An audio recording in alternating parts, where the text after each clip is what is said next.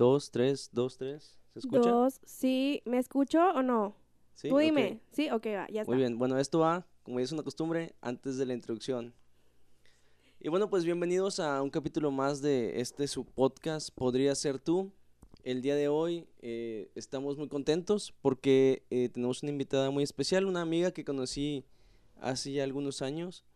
Este, le damos un- una muy buena bien- bienvenida, Jocabet, gracias por aceptar la invitación. Muchas gracias, amigo, por invitarme. La verdad es que me siento muy emocionada de estar aquí con ustedes. Eh, quiero contar cómo nos conocimos, amigo. Fue algo Ah, claro, claro, adelante, dale. espectacular. Eh, yo... em, Sí, puedes decir marcas, ¿eh? aquí no pasa nada. Sí, podemos decir marcas. que Excelente, gracias. Pepsi, cuenta, no es cierto.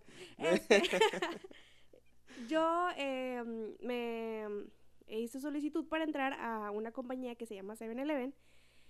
Y entonces pues llegó el día en que me entrevistaran y me hicieran como ese revisión y chequeo. Y este fue mi amigo Jadiel, que ahí no era mi amigo. Me de hecho me cayó pésimo porque se tardó bastante para entrevistarme. Y yo, este vato, o sea, ¿en qué momento me va a entrevistar? ¿A qué horas? Total, ya me entrevistó. Bueno, Y- aquí cabe aclarar que yo era el reclutador de, de Seven, ¿verdad? Por eso yo le iba a entrevistar. Exacto. Entonces, este, pues ya me, me entrevistó y super X, como de, esto no sé qué, sí, compañera, sí, bueno, ok, va, sí, así, como si nada, ah, bueno, bye.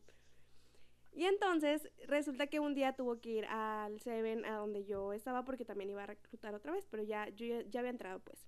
Sí, sí, que ya había pasado la prueba. Sí, ento- entonces pasa que él llega y yo estoy cantando un- una canción, de, creo que de Funky.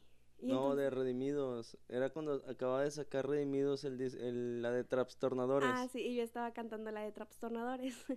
y Estaba Joca vez cantando- bien entrada. Trap, trap, trap, trap, trap, trap. Se quita los audífonos y me dice, "¿Cuán- ¿cuál estás cantando? Y yo le digo, ah, es una canción que acaba de sacar un cantante que es cristiano. Ya le empecé a decir, sí, pero ¿cuál canción es? Y yo, se llama Trap. y ya es, es de Trapstornadores, Redimidos. Y me dice, no manches. Y así nos hicimos amigos. Y empezamos a platicar del disco, de las canciones. Total, fuimos al concierto juntos. Y con su novia fuimos juntos. Estaba a mí atrás de la la consola. Saludos. y bueno, así nos conocimos. Sí, sí, pues fue realmente muy extraño, yo creo, por decirlo así, porque Exacto. Yo fui a visitar esa tienda y, y entro y estaba la Jocabet. Creo que estaba acomodando una hielera. Realmente no recuerdo la escena exacta, pero estaba bien entrada en la rola. Estaba trap, trap, trap. Y entonces llego y me quito los audífonos y digo, ¿qué, qué estás cantando? Y ya, pues ya lo que contó Jocabet. Y de ahí, oye, pero, y luego, ¿te gusta el exurdo? No, pues que sí me gusta el exurdo. ¿Y que te gusta funky? No, pues que sí te gusta funky. Y empezamos a platicar un chorro. Ajá. Total que se me olvidó a lo que iba y me puse a platicar con Jocabet, andaba bien mal empleado yo ahí, pero me puse a platicar con Jocabet, este, creo que eso fue como por diciembre, noviembre, diciembre, por ahí, Sí, y en febrero venía Redimidos a Monterrey y yo había conseguido boletos. Entonces le digo, eh, Joca, ¿ya supiste que viene Redimidos? No, pues que sí. Oye, ¿quieres que te compre un boleto y ya luego tú me lo pagas? Digo, para que alcances el boleto, ¿verdad? No, sí, amigo, cómprame el boleto. Total, que ahí voy a comprar el boleto. Ya había, había comprado yo los dos míos, el, el mío y el de Ami. Entonces fui y compré el de Jocabet. Y todo bien, padre, la verdad es que llegó el día del concierto. Y este. Ah, pues para esto, de- ya hablando del concierto, me- nos inscribimos en un concurso con los de Apostólica. Si están viendo esto, gracias. Gracias realmente. Amor, ahí hay una carpeta negra. Ahí atrás de ti. Búscate el, el boleto con la firma de, de Willy. No, fue lo Eh, peor, amigos, porque nos inscribimos a un, a un concurso y ya de cuenta que nosotros, hombre, amigo, pues quien gane, que no sé qué. Y los dos, eh, o sea, nosotros somos bien fan de Redimidos. Entonces dijimos, no, mira, si tú ganas, pues ahí eh, nos tomamos una foto y a ver si nos manda un saludo y, a- y así los dos mutuamente. Y no, yo no quiero, no le he hecho nada, yo estoy muy agradecido con Dios porque, porque me ha puesto a Ami en mi camino. Pero Ami es fan de Hilson. Y este, pásamelo, amor, gracias. Y Ami se ganó la convivencia con Willy González en, en- antes del, del concierto. ¿Cómo se llama eso? Cuando, Sí, cuando es- convives con ellos antes del concierto. Es... Se me fue el nombre horrible. Aquí, ya. A mí también se me olvidó, pero es la convivencia. Y bueno, no me acuerdo. Bueno, es una convivencia total. Que yo estaba en la fila con ella para pasar y le dije, ¿sabes qué? Este, no traje papel ni nada. Dile a Willy que si te firma mi boleto. Y le di mi boleto. Y mira, amiga, aquí está la firma de, de Willy, de Willy González Sí, de Redimido. recuerdo, lo recuerdo bastante bien. Entonces yo estaba bien emocionado porque, eh, pues porque tenía la firma, ¿verdad? Eh, Es uno de mis raperos favoritos, gracias amor. Por, aquí lo voy a poner, aquí lo voy a poner enfrente para que lo vea la raza. Acá, Para que vean que fue lado. un tema de conversación. Sí, sí, fue un tema de conversación muy bueno. Total, que se gana Ami la convivencia, va con él, se toma fotos y todo. Y cuando entramos al concierto fue en Pabellón M, ya estabas tú en los asientos. Y este, y total, fue un- me gustó mucho el concierto. Este, no era mi primer concierto cristiano, pero fue, fue muy bueno, la verdad me gustó mucho. A mí también eh, le gustó la experiencia y pues Jocabet supongo que también, ¿verdad? Sí, fue una excelente. Yo creo que el concierto fue muy bueno. Para empezar, el concierto fue muy bueno. Sí, sí. Y la experiencia fue muy buena. Y con ellos también fue. muy Sí, buena, realmente sí fue, fue un muy buen concierto. Este, Redimidos en Pabellón M. En, no les quiero echar mentiras. En 2019, el 26 de enero del 2019, sábado. Ahí es- está la prueba de que no mentimos. Y pues bueno, esa es la historia de cómo nos conocimos Jocabed y yo. Y realmente ahí nos hicimos muy buenos amigos. eh, hemos platicado bastante. Y a veces nos distanciamos, pues como todos los amigos pero seguimos en contacto de esas veces que te mandas un mensajito de, eh amigo, ¿cómo estás? Y, eh amiga, ¿cómo estás? Y bastante bien, la verdad. Es que, y luego, dejen ustedes, después de ahí, pues ya, ya les digo que yo trabajaba en Seven. Después, este, me fui a la competencia, a Oxxo, a trabajar en Oxxo. Y en Oxxo conocí eh, a una, una amiga, que, una persona que se hizo mi amiga, Sí. y resulta que Jocabet también la conocía, entonces fue súper raro. Eddie, un saludo. De repente nos escuchas, así que un saludote. Un saludo para Eddie. Fue muy Y- raro. Pero sí, sí, fue como. Un día le "Ah, mando sí". una, le- me dice, oye, ¿conoces a Jocabet? Y yo, sí. Y dije, a ver, y me tomó una selfie, le digo, oye, Jocabet, ¿la conoces a ella? Y Jocabet, sí, esa Eddie es bien buena onda. Total, que hemos tenido una muy buena amistad, gracias a Dios, desde que nos conocimos. Sí, gracias. Y pues hasta el día, hasta el día de hoy, y la verdad la quisimos invitar hoy a compartir este espacio con nosotros y, y estamos muy, muy contentos de que estés aquí. No, el gusto es mío, la verdad. Una bendición estar aquí y muchas gracias por invitarme. Jocabet, este, Dime. ¿has visto el programa antes o has escuchado algo del programa antes? Sí, la temporada pasada es la que he escuchado. esta- Las, cuando llevamos la lectura del Ajá, el progreso del peregrino, ¿verdad? Tenemos Sí. pendiente, vamos a continuar con esa lectura en estas semanas. Este, bueno, pues la modalidad ahora es nueva, como te puedes dar cuenta, es una conversación, una plática. Este, platícame, Jocabet. ¿Toda tu vida has estado en la iglesia? ¿Toda tu vida has sido cristiana? Sí, yo soy hija de pastor. Híjole. Esas me gustan porque hay que hacerles preguntas chidas, ¿ah? Sí, preguntas vénganse, con Entonces, todo. Con todo. Muy bien. Entonces, toda tu, tu vida has sido cristiana. Jocabet, ¿cuántos años tienes, Jocabet? Tengo 23, voy a cumplir 24, quiero decirte. Va a cumplir El 24 años. 31 de este. ¿Estás, ¿Estás estudiando trabajo social? Trabajo social y desarrollo humano. Trabajo social en la universidad. Este, es otra abejita. Tuvimos una abeja en semanas anteriores. Sí. Así que otra abejita aquí en el programa. Jocabet, platícanos. eh, si toda tu vida has estado en la iglesia, digo, gran parte de los que han estado aquí y de los que vemos el programa hemos estado toda la vida en la iglesia, pero algunos, pues, nos descarriamos y luego regresamos, etcétera. ¿Cómo es, cómo es eh, ser hija de pastor? O sea, ¿cómo, cómo es el, el levantarte un domingo sabiendo que tú no puedes decir, ay, hoy no voy a ir? O sea, ¿cómo, o, o sea, ¿cómo se vive? Porque me imagino que es una presión diferente a la de nosotros los congregantes. Sí, es muchas cosas. Fíjate que ahorita y hace unos años también, una vez me preguntaron, ¿para ti qué es hija? También me preguntaron eso. ¿Para ti qué es ser hija de pastor? y yo dije, es una bendición. Y la persona que, que vio mi respuesta se quedó así como de, ¿esta chava qué le pasa? Porque dijo, pero realmente todo lo que engloba ser hijo de pastor se convierte en una bendición. Porque es muy difícil. Es- Es muy difícil ser hija de pastor. Tienes que tener mucho amor para la gente. Sí, tienes que, tienes que tener mucho amor y tienes que realmente el, el ejemplo del, del- de tu papá como pastor tiene que ser muy bueno y en la enseñanza. Y yo creo que más que el papá te esté diciendo, tienes que hacer esto, tienes que leer la Biblia. Mi papá nunca me dijo, Jocabet, ¿cuántos capítulos leíste esa semana? Nunca, nunca me ha dicho. Ok. Y nunca me ha dicho, Jocabet, ¿ya leíste hoy? Lee, tienes que leer. No. Mi papá lee la Biblia ok, y yo lo ok. veo leer la Biblia.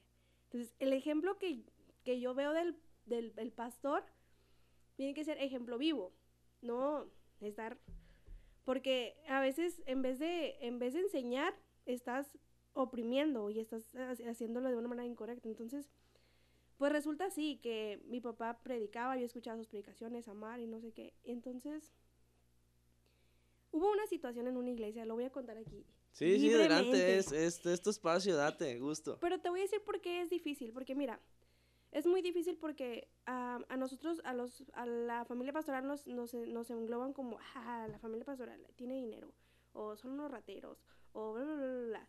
Sí, digo, depende, depende cómo, depende cómo sea la iglesia, sí, y también depende de dónde vengan, porque mucha gente que viene de otra iglesia trae una mala experiencia y luego se desquita con la gente, con los pastores o la familia pastoral de la iglesia nueva donde apenas está asistiendo, ¿verdad? Exacto, es que hay, hay muchas iglesias y hay diferentes estilos de organización y todo ese tipo de cosas. Pero bueno, te voy a decir que en mi organización no es así, porque sí, realmente sí a veces te señalan y dicen, ah, tiene dinero o no tiene dinero o esto o lo otro.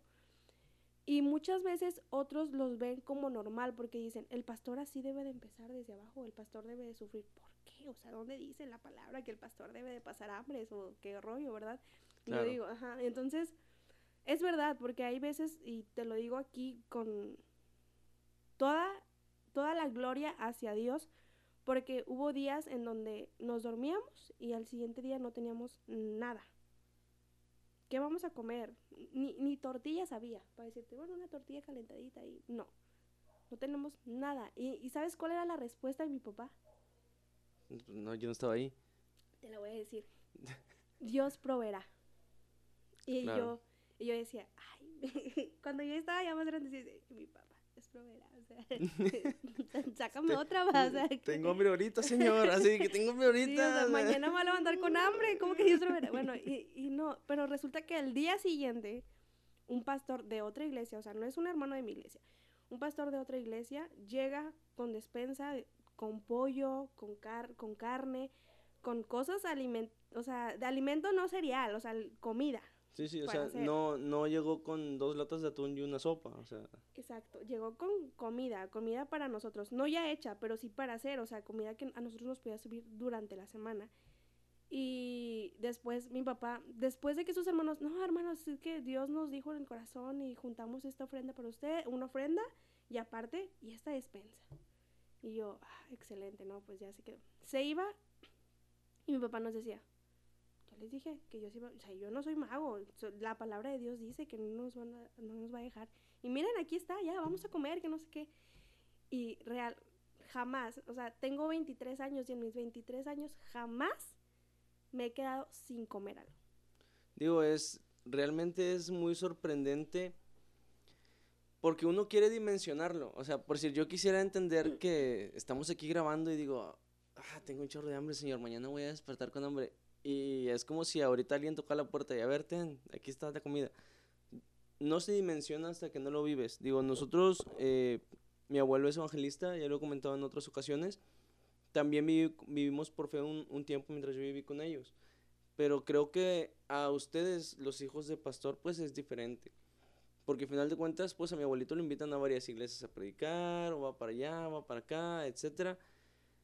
Pero ustedes, ustedes ven a sus padres, y digo ustedes porque a mí también fue muchos años hijos de pastor. Entonces, eh, ustedes ven a sus padres doblar las rodillas, o sea, a pesar de la, de la dificultad, de la tribulación, del hambre, muchas veces tal vez del sueño, o de la escasez y doblar sus rodillas y decir, ¿sabes qué? Pues tú me trajiste aquí y sé que tú vas a suplir. Y uno como, como niño, adolescente o joven inclusive dice, a ver, oiga, el hambre es ahorita, o sea, sí está bien que vayamos a orar y todo, pero pues me ruinan las tripas, ¿no? O sea, como coloquialmente se dice. Y es muy lindo ver cómo Dios obra y cómo Dios mueve los corazones, inclusive a veces es, son ocasiones que te dan Dios una cachetada con guante blanco porque tú llegas a dudar de que de las palabras de tu papá, en este caso tu papá es pastor, y este y Dios te dice, Jocabet, te dije, a través de tu papá te dije, ¿por qué dudas? Entonces es, y es bastante impresionante, digo, no sé, No sé cómo, cómo, cómo explicarlo, realmente no, no sé. Y bueno, Jocabet, este, les voy a contar algo de Jocabet. Este, no es nada malo, yo no hablaría mal de a mi amiga. Este, yo la amo en el amor del Señor y ella lo sabe. Este, Jocabet está en un eh, ministerio de teatro cristiano, o ya Ay, no. amigo, te voy a expul- Ya no estoy. ¿Por qué no? ¿Por qué no me dices? Bueno, pero estuvo, Estuve, estuviste. ¿Cuánto tiempo estuviste? Platícanos esa experiencia. Estuve bastante. Voy a tomar agua. No, no tomes agua. Ay, no, no es cierto, toma agua. Estuve un buen tiempo, más o menos como un año y medio. Estuvo, sí, fíjate, yo estuve, pero en dramas, no en teatro, o sea, teatro, obras teatrales, no. Estuve en dramas en el Templo del Salvador, ahí con el, el pastor Isaí, le mando un fuerte abrazo, si nos llega a ver, pastor, Saludos. un gustazo. Pero estar en, en teatro, pues me imagino que es diferente, porque ya es con una audiencia que va específicamente a verte, y no es salir a evangelizar en donde se juntan 5, 8, 10, 12, que como quiera estás acostumbrado a que sabes que se va a juntar la gente y ya no te pones tan nervioso. Pero ¿cómo es la experiencia? Primero que nada, de estar en una eh, en un ministerio teatral cristiano que hay muy pocos.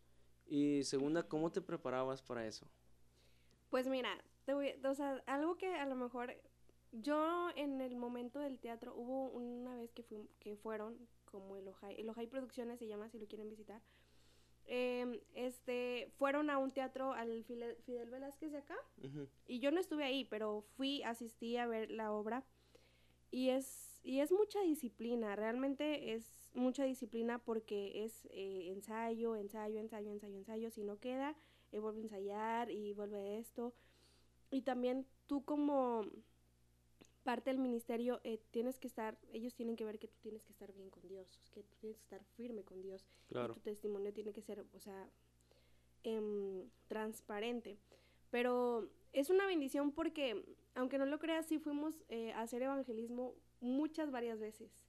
Eh, Nos invitaban y el hermano que em, no se negaba nunca y gracias a Dios por su vida, porque cada que alguien le decía, hermano acá, hermano esto, y de hecho una vez nos invitaron a una marcha y nosotros estábamos en una obra de, somos teatro, ¿cómo vamos a ir a? Y él me dijo, no, vamos a hacer algo, o sea, tenemos que ir a hacer algo. Hicimos un drama, eh, obviamente pues muy estructurado, muy bien trabajado para presentarlo allá. Y era invitación tras invitación a otras iglesias y invitación. Y fuimos a una casa de rescate que se llama Torre Fuerte. Y ahí fue un, donde yo dije, no es en vano, ahí fue donde yo dije, no es en vano nuestra participación ok. porque eh, realmente en esa colonia donde está esta, esta casa de rescate hay bastante necesidad, bastantísima necesidad. Y nos invitaron y fui- hicimos hacer, y fuimos a hacer una obra de teatro o mm, drama que se llama Jesús la verdadera Navidad. Ok. Y este Y drama fue, fue en Navidad, me imagino, y por el fue nombre. en Navidad, Ah, ok, exactamente, fue en el tiempo de Navidad. Gracias por el contexto. Y fue, y entonces fue que en el momento en el que hay un momento en este, en esta, en esta obra en donde Jesús resucita, o sea, se pasa toda la historia de Jesús, donde Jesús nace, donde Jesús crece, donde Jesús, eh, la muerte de Jesús y se pasa como esas imágenes fuertes donde Jesús fue, este, crucificado, todo. azotado, todo, todo eso. Y como, y como somos teatro, era hacerlo ver tan real, ajá. Y al momento donde Jesús resucita, no, no te miento, vi como cinco personas em, que le extendían la mano al personaje de Jesús, llorando. Y yo decía, wow, Dios, o sea, que yo vea esto es, no es en vano lo que estamos, o sea, ensayamos, no te miento, más de dos meses, pero era duro, un ensayo duro era donde a veces decías, ya no quiero venir al ensayo porque es pesado, y a veces ibas y tenías que estar ahí y no era tu, tu momento de acto, pero tenías que presenciarlo para saber de qué seguía y qué iba a pasar y todo eso. O sea, es mucho, mucho trabajo, mucha disciplina, pero la verdad es que es de mucha bendición. Al momento de yo ver a esas personas que estaban recibiendo el mensaje y cómo aceptaron este mensaje y veían a Jesús como el- personaje Jesús como lo que realmente era, es mi Salvador.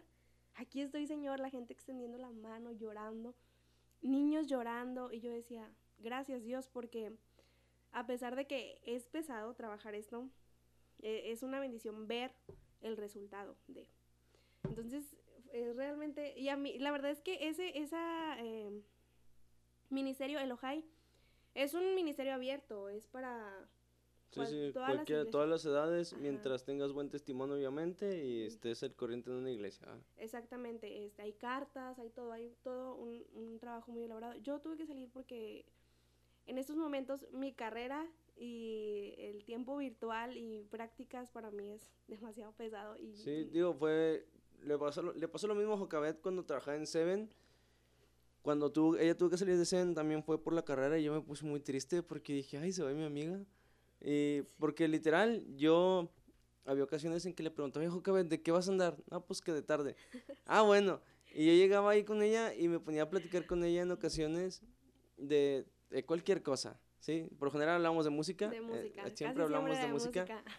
Pero, eh, fíjate, tocando el tema de lo del teatro, sí, sí me imagino que fue muy impactante porque realmente es impactante ver, porque a veces nosotros, como vamos todos los domingos a la iglesia, como, eh, yo espero que ustedes lo hagan, amigos, eh, leemos la Biblia y escuchamos música cristiana, muchas veces dejamos, o- o dejamos de lado el hecho de el impacto tan grande que fue que Jesús resucitara entre los muertos.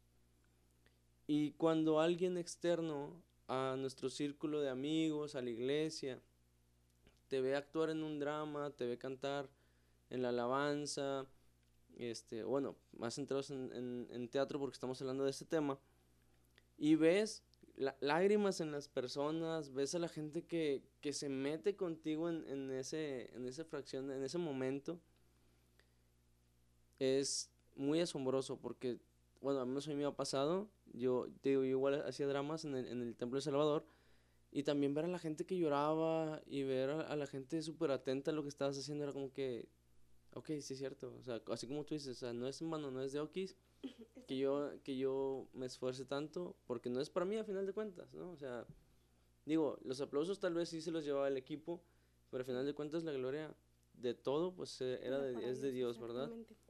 Este, Jocabet,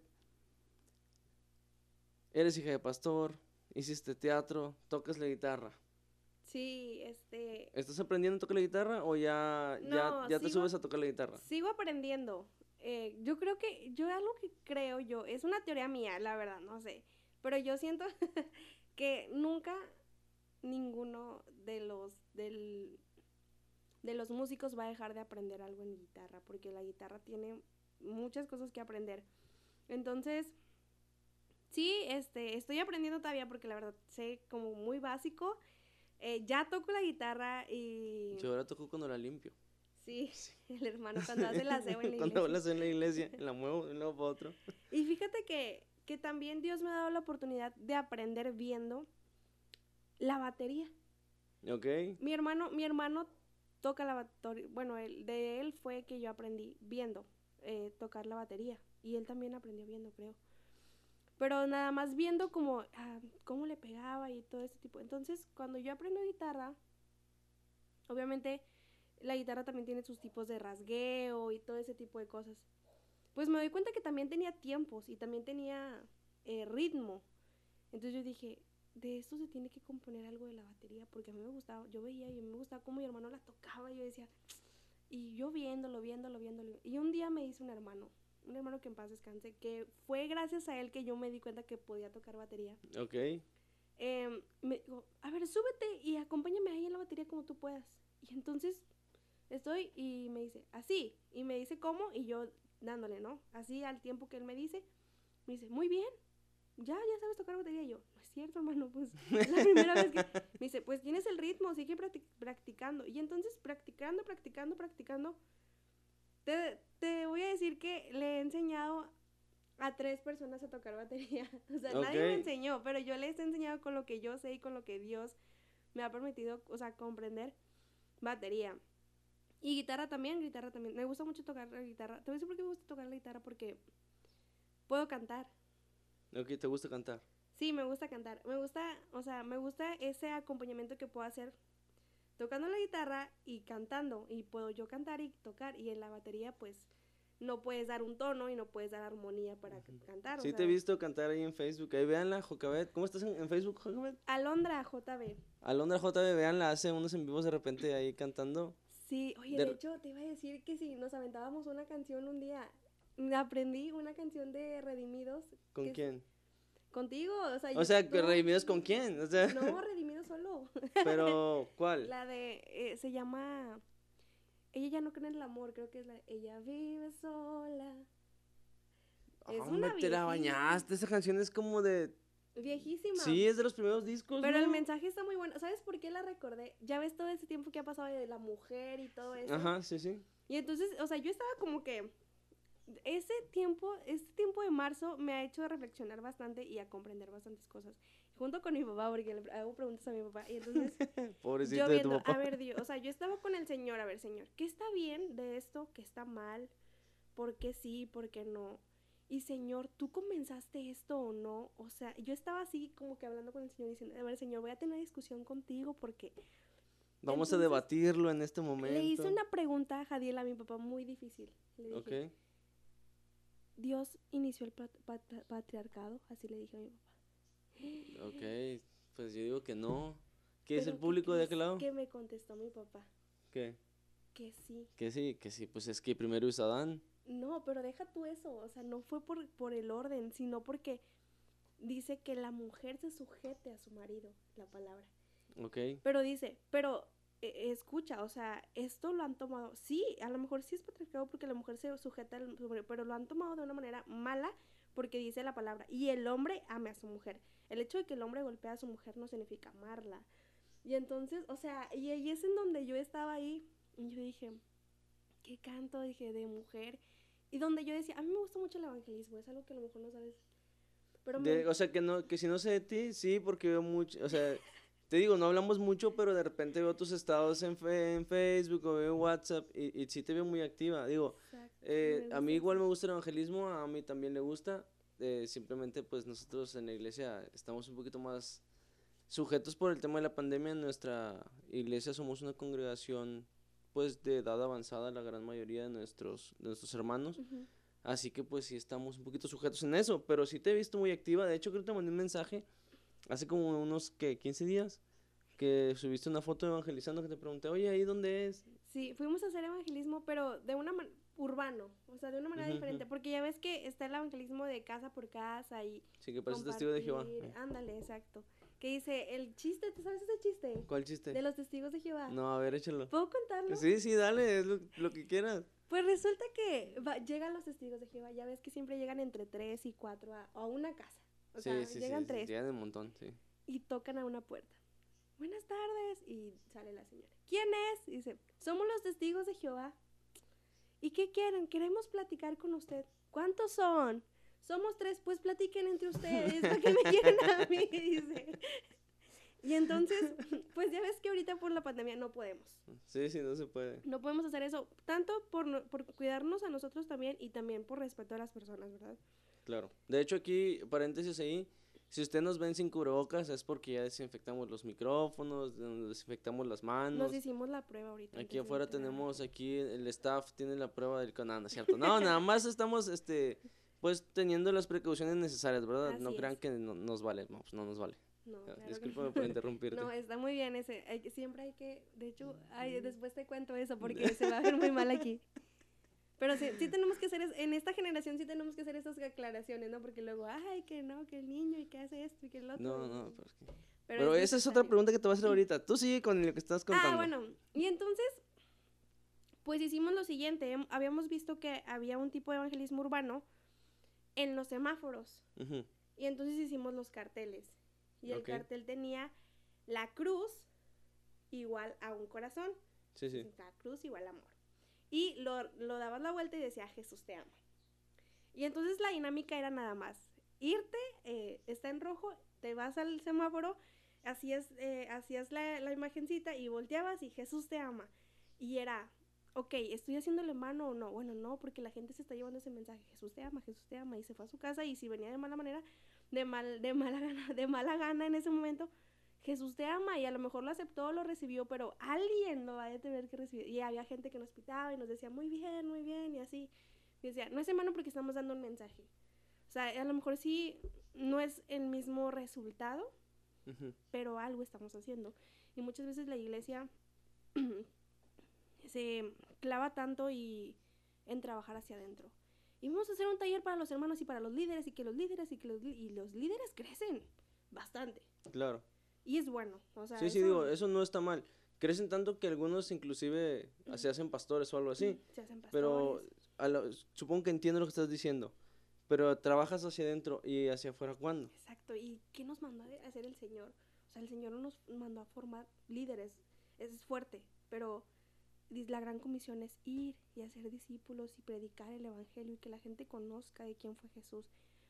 Y estamos predicándole a la gente de adentro y haciéndolas crecer. Y eso es muy bueno, a mí me encanta, porque yo he tomado cursos y aprendes bastante y creces y, y puedes experimentar con los jóvenes de la iglesia y hablarles y compartirles, pero también es necesario salir, porque la gente de hoy en día necesita tanto de Jesús. Sí, digo, fíjate que cuando iniciamos la segunda temporada yo hablaba con Ami y le dije, ¿sabes qué? Ha- hace como unas tres semanas creo, yo me levanté, Jocabet, con un pesar muy fuerte en mi corazón. Y le mandé a ella un audio, le dije, ¿sabes qué? Hoy me desperté con este pesar en mi corazón de que la gente está muriendo. Y, deja tú que mueran, toda los, todos los días muere gente. Eh, yo sé que es muy difícil para los familiares. Pero es más difícil saber que la gente muere sin Cristo.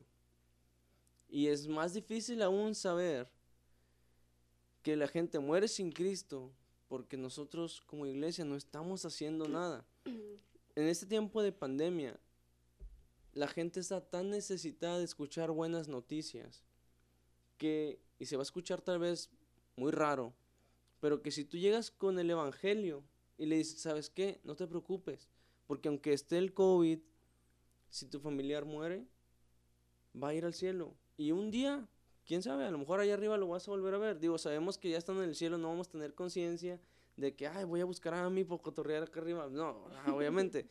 Pero queda eso eh, de que, pues vaya, de que, de que ya no, no muere y ya se queda ahí o, o al infierno porque no hay limbo, amigos, lo siento, lo siento si les rompí su burbuja, no existe el limbo, es el cielo o el infierno. Entonces ya no te quedas, o sea, ¿cómo, cómo te puedes sentir tú cuando sabes que la mamá de uno de tus amigos que no es cristiano muere y, y discúlpenme por lo que voy a decir a continuación, pero no puedes decirle, "Oh, está en un lugar mejor. Claro que no está en un lugar mejor, tú sabes que no está en un lugar mejor. Yo sé que por respeto y por todo eso se le dice de que "Ah, ya está descansando o algo así. Pero si lo piensas fríamente, no está descansando y no está en un lugar mejor. Sí, está muy difícil. La verdad es que el tema es muy difícil. Y de hecho, a eso iba. Ya, ya me acordé de que te dije de lo del canto. Porque, como, te- fíjate, yo eh, en mi vida la he regado bastante. O sea, como todos somos, somos cristianos, pero cometemos errores bastantísimos, ¿no? Sí, claro. Digo, y- Eh, y, el que no, que arroje la primera piedra, ¿verdad? Exactamente. Y, y ese es un buen punto el que acabas de dar, porque, fíjate, yo, yo estudié primero en la carrera de físico-matemáticas. Eh, estudié LSC. ¿Qué es el Y- SC? eh, licenciada en Ciencias Computacionales. Ok, ok, ok. Pero estudié dos semestres. Siempre dicen el primer semestre para acoplarte ahí, el segundo semestre para ver si te gusta la carrera. Y si no te gusta, ya te saliste. Y literal, yo el segundo semestre me salí porque la, la, la materia más fuerte, que era programación, yo, yo ahí valía queso. Dice, no puedo. No puedo, no me sale, no corre el programa, no puedo. Me gustaba, pero no corría. Y dije, no, no, no puedo. Renuncié. Y yo estaba por la vida preguntando, Señor, ¿qué, qué quieres de mí? ¿Qué voy a hacer de mí? ¿Qué voy a estudiar? Mi mamá es eh, jubilada, enfermera jubilada. A lo mejor por el lado de mi mamá. O sea, nada más ahí estuve buscándole. Me fui por enfermería y segundo semestre, para afuera. Y, y después Dios habló a mi vida. Y yo digo que fue Dios porque ahí fue cuando yo dije, estoy gastando dinero a mis papás. O sea, a lo loco, no estoy aprovechando el estudio. Si voy a estudiar bien, si no, pues voy a trabajar. Fue cuando me metí a Seven, estuve un tiempo en Seven, bla, bla, bla, salí. Y no, no salí. Eh, entré a una carrera, decidí estudiar eh, trabajo social. Y fíjate que el trabajo social siempre busca estructuras para el bienestar, hacer programas y todo eso. Y entonces confirmo, confirmo cada día que digo, Señor, tú me llamaste a esto y tú, y tú por algo me permitiste estudiar trabajo social, Porque todo lo que yo aprendo siempre, volteo a ver a la iglesia. Siempre volteo a ver al lado de la iglesia. Y entonces, escucha, eh, viendo esta situación del Día de la Mujer y todo eso, el mes de marzo, que, eh, que la mujer y que si felicitaste a la mujer, que eres un mal hombre, que, o sea, todo ese rollo que, bueno, que la mujer defiende sus derechos, que esto, que el otro. Estoy de acuerdo, estoy en, de acuerdo que la mujer defiende sus derechos porque yo creo que los tiene. Yo creo que Dios le dio esa... Si creó a la mujer es porque Él es perfecto y sabe que había necesidad de una mujer dentro de la tierra. Lo creo así y creo que es justo que la mujer luche por tener los mismos derechos que los hombres. Claro, totalmente de acuerdo en tu comentario. Y no creo que, que Dios nos, que Dios y que Jesús mismo no supiera que la mujer tenía los mismos derechos que un hombre. Porque al momento de que querían apedrear a la mujer, Ajá, sí, claro. él dijo, a ver, el que esté libre de pecado que tiene la primera piedra. Inteligencia de Jesús, o sea, lo máximo. Yo dije, wow. O sea, hasta para defender a una mujer, o sea, y era una mujer, o sea, si fuera diferente la mujer al hombre, Jesús Sí, hubiera no. dicho, sí, apedréenla, porque es diferente, tiene menos... Ahí hubiera dicho, es más, yo estoy libre de pecado, ahí va mi primer piedra, ah, o sea, ahí. Exacto, y no. O sea, él fue el que hizo como esta analogía para que los demás vean que la mujer tiene el mismo derecho. O sea, si el hombre también se equivoca, la mujer también. Y, y si se arrepiente, puede enderezar su camino. Y entonces yo decía, estoy buscando, quiero buscar una estructura para llegarle. Yo quiero llegarle a una feminista. ¿Cómo le voy a compartir? Ay, ¿Sí me explico? sí, digo, realmente, ¿Cómo le no sé si ya lo encontraste, pero si no lo has encontrado, es un jale bastante difícil Exacto. porque... Mi mente está trabajando en eso siempre, en buscar estructuras y cómo le voy a llegar a esta persona y a este a este ateo y cómo llegarle a esto y cómo llegarle, o sea, siempre estoy pensando en cómo eh, eh, siempre en mi mente es evangelismo, cómo voy a hablarle de Jesús a alguien que cree en esto. Y estoy trabajando en estructuras y qué me puede servir. Y ahorita estaba estaba pensando en eso. Y tanto, o sea, tanta polémica hay, había en esos días que yo decía, ¿qué puedo hacer? ¿Qué puedo hacer para compartir? O sea, dar un mensaje positivo de que apoyo que, que estés buscando eh, cumplir tus derechos. Apoyo que exijas tus derechos, Exacto. pero no apoyo... No apoyo la, la manera. Así simple. Claro, digo, eh, sí es un tema muy delicado el tema del feminismo, Fuertísimo. pero realmente, mira, yo no tengo problemas en que hagan una marcha pacífica. Ha habido muchísimas marchas pacíficas que exijan sus derechos, yo estoy totalmente de acuerdo, porque sí, sí hay hombres malos con las mujeres, que los hay, claro los hay. Que también hay mujeres malas, porque muchos hombres dicen también, pues sí, también las hay. Clarísimo. Pero, ok, si ya están marchando por algo, si quieren sus derechos, está bien. Lo que yo no comparto son dos, tal vez tres puntos. El primero, eh, que hagan destrozos en la vía pública. Digo, hay mucha gente que se mata para, para tener su, su puesto de tacos o su óptica o X o Y cosas. Como para que alguien llegue y le destruya su, su propiedad, ¿verdad? Y ni siquiera te estoy diciendo que no, ni siquiera te está insultando o algo así, eso yo no lo comparto. Y tampoco comparto el tema del aborto, obviamente, por obvias razones. sí. Ah, te. ¡Cocabet! Eh, obviamente el tema del aborto, pues no, no lo comparto. Y el de las relaciones igualitarias, pues mucho menos. O sea, y es algo que a mí no me parece, y, y no me parece tampoco sus modos, porque ellos exigen mucho respeto. Pero yo he visto muchas veces cómo le faltan el respeto a mis creencias, eh, excusándose en sus ideales. Y eso es algo que no comparto. Ok, quieres respeto, está bien. Yo te respeto, digo, yo... Si a ti te gusta ser así, está bien Exacto. pero no quieres imponérmelo, así como yo no quiero imponerte mis creencias a ti, porque una cosa muy diferente es que yo llegue y te diga, oye, ¿sabes que te invito a la iglesia? Y me digan, ¿sabes que no? Gracias. Y otra cosa muy diferente es que yo te diga, eh, vas a ir conmigo a la iglesia y si no vas conmigo es porque me estás suprimiendo. Y, o sea, no, espérate. o sea, Exacto. es, ese es el punto en el que yo no comparto, esas son las cosas que yo no comparto con ellas. Y, y como te digo, o sea, si estás buscando una manera de, de acercarte, de llegar con, con el, ese grupo, realmente es algo de admirar porque pues es algo complicado, o sea, es algo que, que va a ser muy complicado, pero yo no dudo que si es algo que Dios puso en tu corazón, pues Él te va a dar esa sabiduría, Exacto. ¿verdad? Y, mi- y tengo, y tengo algo súper en claro en, dentro del evangelismo. Tengo muy en mente siempre, es como algo muy lema en mí, y creo que es nuevo a lo mejor, pero Juan 3, 16 y 17. Ok. Dice, porque de tal manera amó Dios al mundo que ha dado a su Hijo infinito para que todo aquel que en él cree no se pierda, mas tenga vida eterna.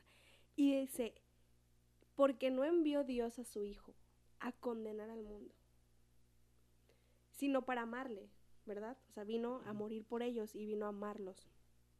Lo tengo muy en claro, creo que al momento de que yo haga evangelismo y yo quiera compartirle a Dios, yo no voy a iniciar juzgándole, no voy a iniciar condenándole, porque no voy a ganar nada. O sea, No, digo, lo que vas a ganar es el rechazo, un absoluto ahí. rechazo y la discusión y todo eso. Tengo que buscar la estructura o la forma o el plan o la idea perfecta para llegar, o sea, para llegar. Y entonces pensaba justo en ese canto que te decía, que habla de dos mujeres, Ok. que es una madre y una hija. Tengo, fíjate, medio recuerdo la canción, no te quiero mentir, no la recuerdo 100%, pero medio recuerdo y te estoy hablando de que es una canción creo que como de 2008, 2009, o sea, Viejísima, está viejísima. viejísima, sí. Y, y es un buen mensaje porque habla de, de una niña que fue violada por su padre. Sí, estamos hablando ahí ya de abuso. Claro. Y después estamos hablando de que este padre eh, pues traicionó a su esposa, ¿verdad? Porque, y era el padre de la niña, la esposa. Se habla la historia de la madre y la hija en diferentes. Y se cuenta relatos y todo eso. Y habla de la mujer, de la valor de la- del valor de la mujer. Y habla de que la mujer cometió un error y que está pagando por ese error porque la, la madre de la niña, al momento de encontrar al papá violando a la niña, lo mata. Y está cumpliendo condena. Pero ella dice que la, la, la canción dice que, que, el, am- que el amor de Dios viene a hacer esto, ¿no?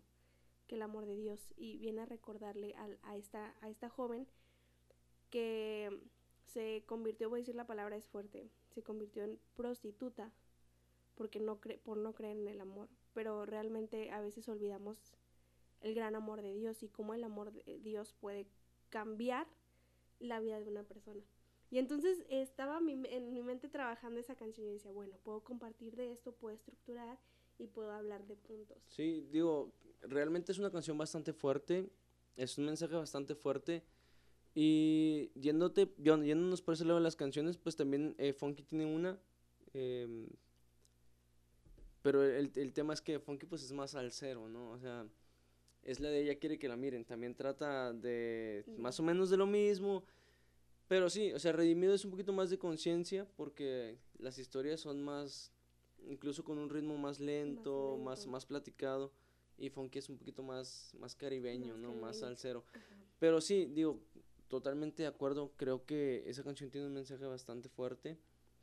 Y creo que, te, que puede ser un, un, un muy buen ejemplo. Digo, la podemos poder- buscar y, y sabes que yo te acompaño con gusto y cantamos ahí, no pasa Sí, nada. hay que buscarle. eh, Este, pero fíjate, eh, en el tema en cuanto de las, de las mujeres, yo sí creo realmente en que todos somos iguales delante de Dios y como somos iguales delante de Dios, nosotros como varones y cabeza del hogar, eh, pues vaya, bíblicamente hablando, así como exigimos cosas, pues también tenemos la obligación de dar cosas, ¿no? Y, una, y algo de lo que tenemos que dar es darle a la mujer con la que tú estás esa seguridad de que está tran- de que puede estar tranquila porque está contigo y de que tú la vas a proteger. Sí, o sea, es es es como todo, en una relación es recíproco, digo, yo no le puedo exigir algo a mí si yo no le ofrezco algo de regreso, ¿verdad? O no se lo ofrezco yo primero. Entonces es, es complicado, sí. ¿Por qué? Porque nuestra generación actual, o la generación que está creciendo actualmente, estamos creciendo desvalorizados por pensar que los valores de nuestros abuelos son valores viejos y valores de antaño. Por pensar que la el libertinaje, porque no es libertad, el libertinaje que actualmente se vive es, es lo de hoy, es la onda, es, es ser primer mundo, es tener mente abierta, cuando Dios en ninguna parte de la Biblia te dice, ten tu mente abierta para los cambios que vienen generacionalmente y te adaptas. No, al contrario, Dios en la Biblia te dice que ellos se conviertan a ti y no tú a ellos.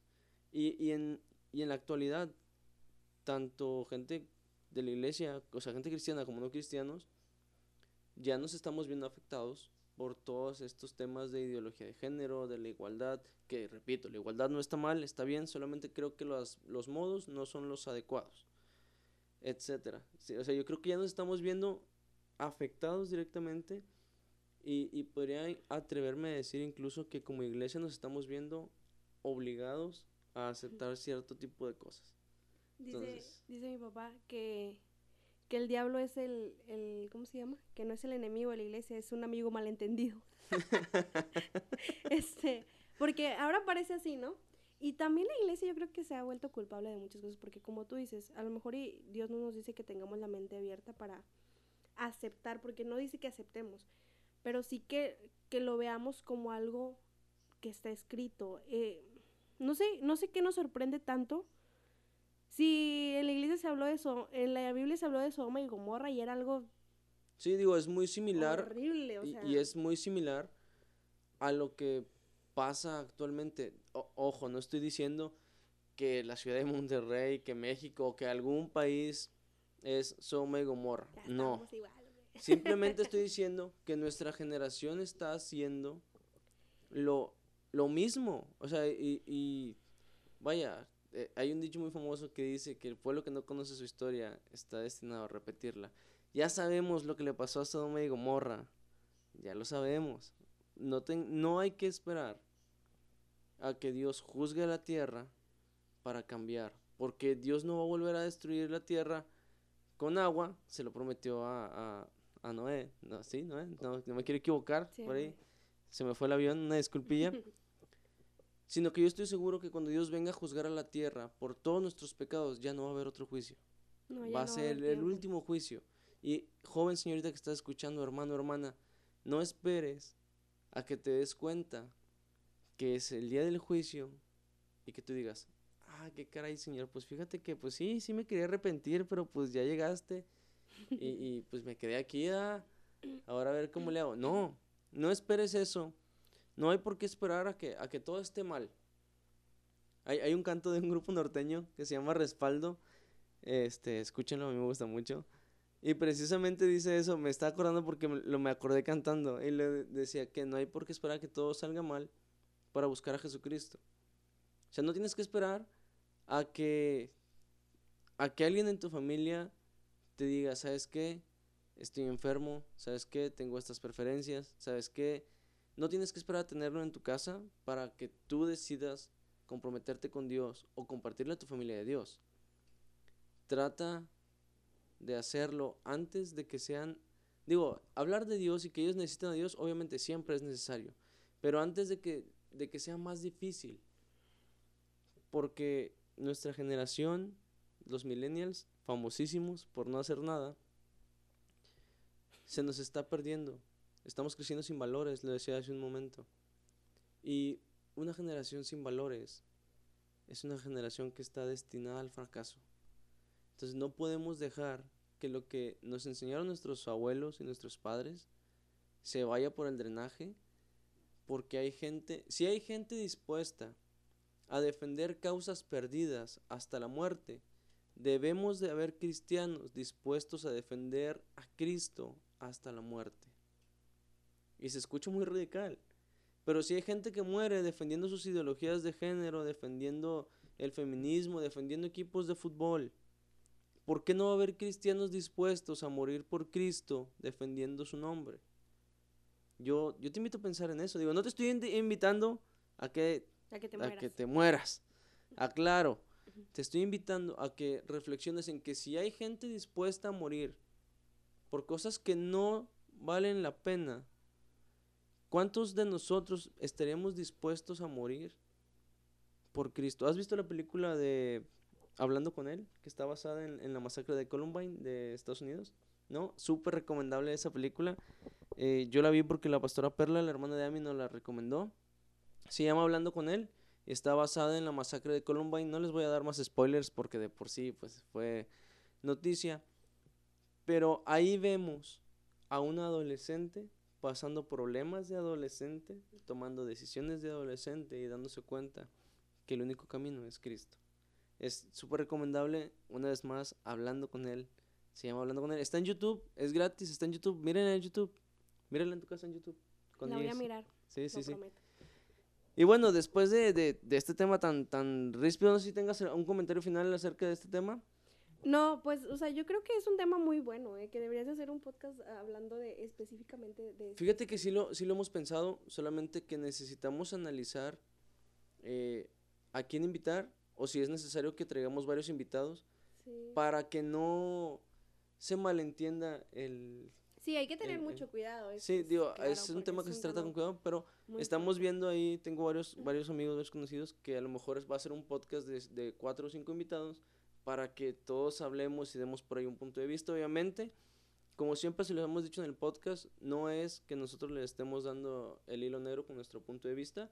Todo siempre es basado en la Biblia y, y lo primero que tenemos que hacer antes de hablar, antes de tomar una decisión, es hincarnos a orar y que Dios sea quien nos guíe en nuestras palabras, quien guíe nuestros sentimientos, porque si te dejas ir con la opinión de alguien, vamos a hacer, podemos hacer más daño que un bien el hecho de que un- una opinión sea lo que guíe todo un movimiento. Así es. Y bueno, este, vamos a cambiar de tema porque estamos muy tristes ahorita con este tema. Vamos a, algo más contento, algo más, más, más entretenido.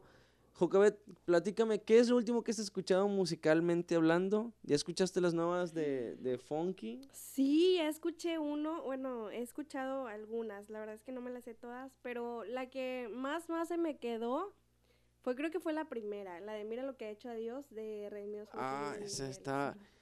Está bastante buena. Fíjate, yo ayer. ¿fue ayer? ¿Hoy qué es? ¿Hoy es miércoles? ¿O es martes? ¿Producción? Hoy Hoy, es hoy es martes. martes, ayer lunes, gracias. Ayer lunes, este, fui por a mí a una escuela, está tomando por ahí unos cursos de Hellish, ahí no es promo, pero es, es lo que es, Barato. ahí para, para la raza. y entonces pues la estaba esperando ya afuera y me puse a escuchar bandas que nunca he escuchado, se le puse en Spotify de que rock cristiano, ¿no? porque siempre escucho rap y reggaetón cristiano, entonces dije, vamos a variarle tantito. Y encontré bastante música muy padre, la verdad, de grupos bien raros. Encontraste un grupo de ska cristiano que está chido, está chido.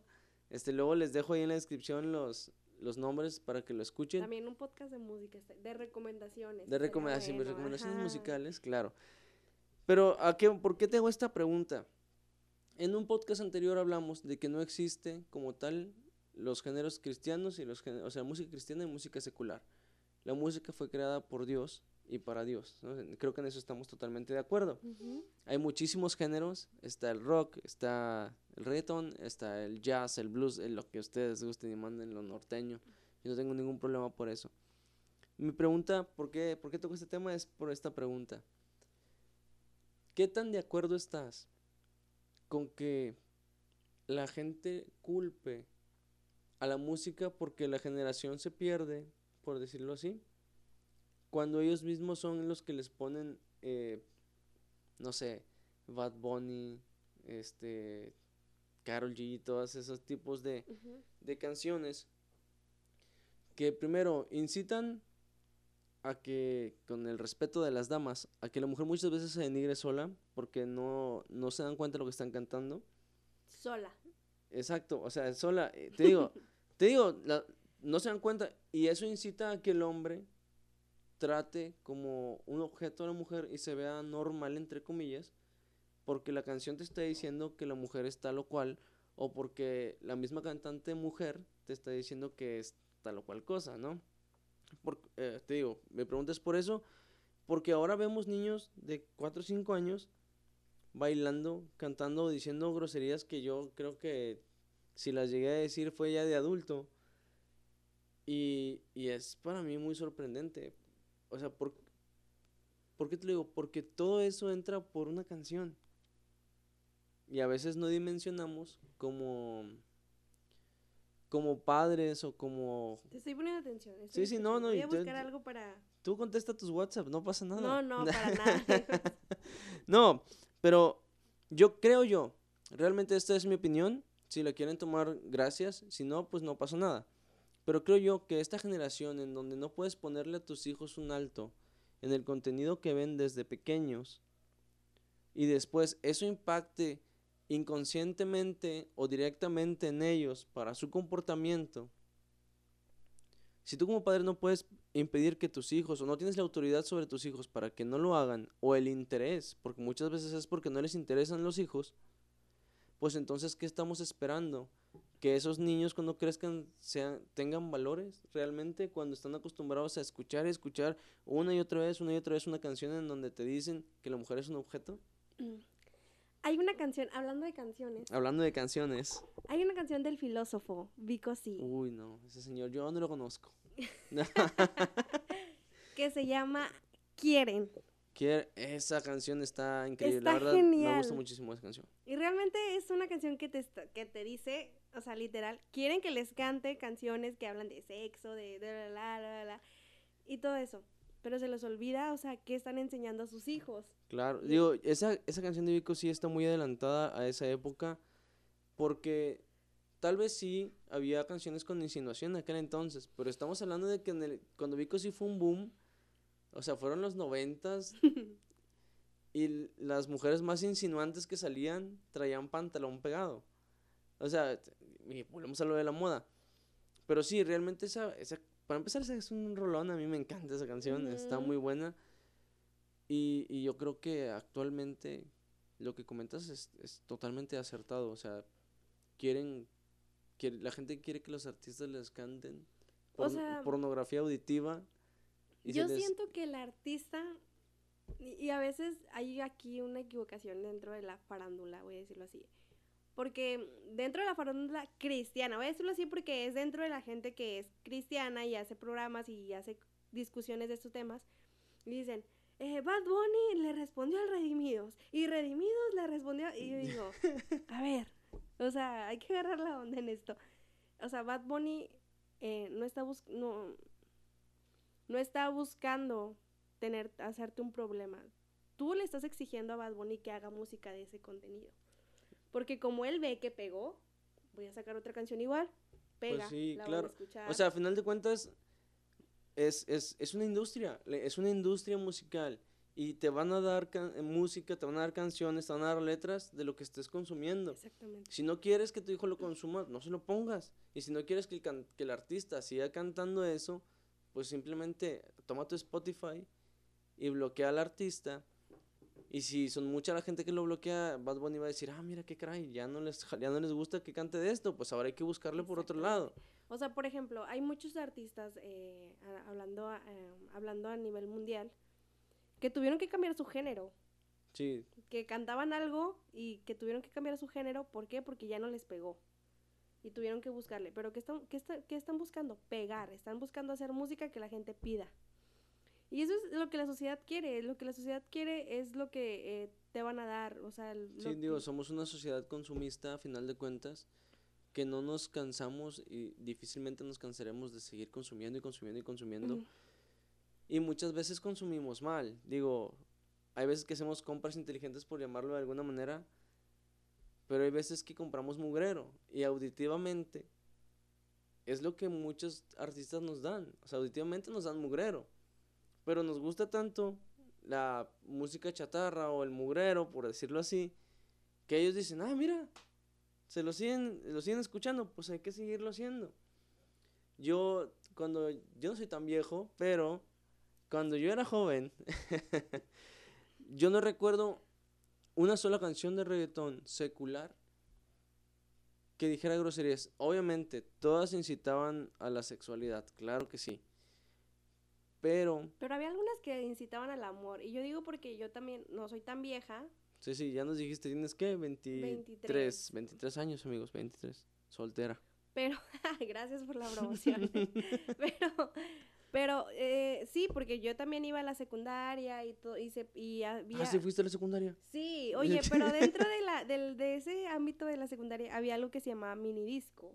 No ah, sí me tocar. tocó que hacían bailes en la secundaria, ¿no? Ajá, Algo así. Bueno, bueno, y entonces ponían ese tipo de músicas que eran, o sea, muy pegables, que tú dices, ah, escuchabas y al momento, ya lo ando cantando. Y estaba como que muy sacado de onda porque las canciones eran bonitas, o sea, eran como que tú digas, ah, es un reggaetón, pero habla de que el amor, que hay una canción que me gusta mucho que es del hermano Daddy Yankee. De, oh, no, sí, hermanazo, hermanazo él. Dice llamado de emergencia. Que Creo, dice, ven y no, sana". hombre, esa canción es de cuando yo estaba en secundaria, Jocabet. Exacto. Bueno, es una canción. Dios mío, me, me hizo volver así a la... a- ¿Sí sabes dónde está la técnica 62? Sí, pues Sí. sí.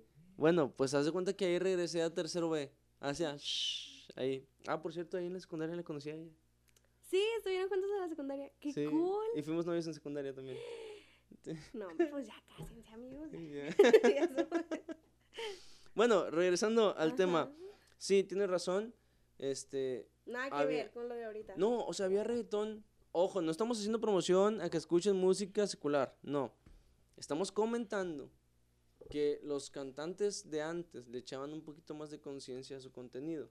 Porque si bien es cierto, pues no, no era música cristiana, obviamente, pero no era música que te incitaba a algo. Y la música de hoy, ni- o sea, no, no te incita. En la letra te lo dice. O sea, en la letra te está diciendo, ¿sabes qué? Haz esto y haz aquello. Y, eh, tenemos que ser muy conscientes como jóvenes, como adultos, como padres de familia, los que somos padres de familia, como madres de familia, que nosotros somos un ejemplo. Y si nosotros mismos no ponemos un límite a nuestros hijos, vamos a batallar al momento de querer ponerle un límite de grande.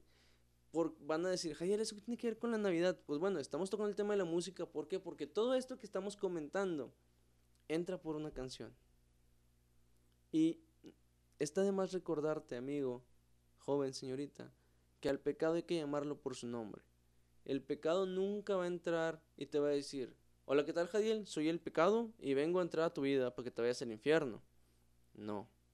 El pecado va a entrar y te va a decir, hola, Jadiel, ¿qué onda? Oye, ¿escuchaste esta canción? Chécala, está bien chido. Y luego ya escuchaste esta otra canción, y luego otra canción, y luego ya te vas a tu playlist y, luego, y traías 50 canciones, traes 30 seculares y 20 cristianas. Y luego te gustaron otras y borras las cristianas y ya traes pura música secular en tu teléfono. Que ningún Y- mensaje, o sea que al final sí. ningún mensaje bueno te va a traer. Claro, Ni y- real. Y ojo, ojo, ojo aquí, porque es.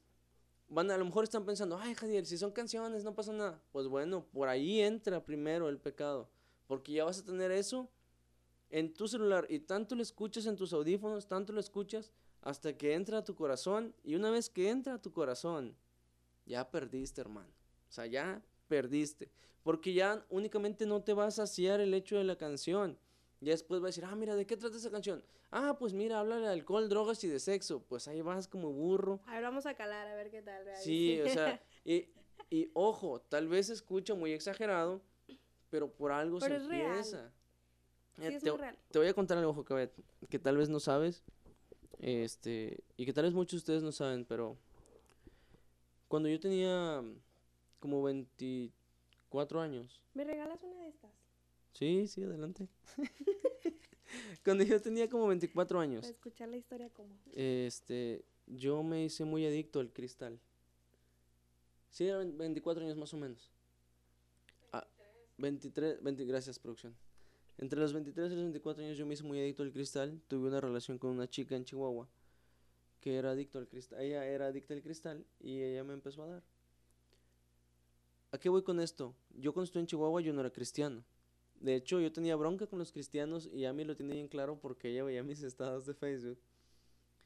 Y yo tenía mucha bronca con la gente que aparentaba ser cristiana y que no era. Y yo les ponía estados así como que, este, ¿dónde están los cristianos que sí son cristianos? No, por, por decir- Y luego una vez creo que puse cristianos doble cara porque conocí a un cristiano que no era cristiano.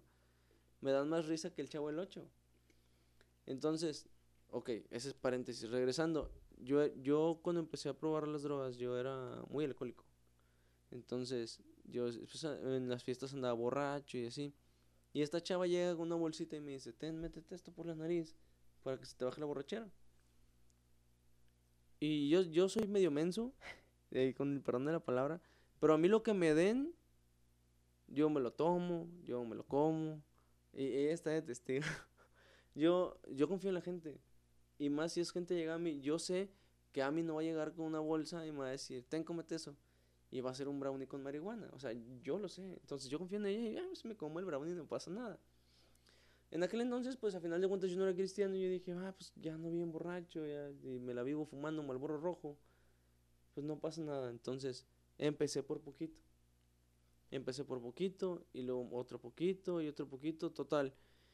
Te estoy hablando de que viví, si mal no recuerdo, tal vez de unos 10 meses a 14 meses en el mundo de las drogas.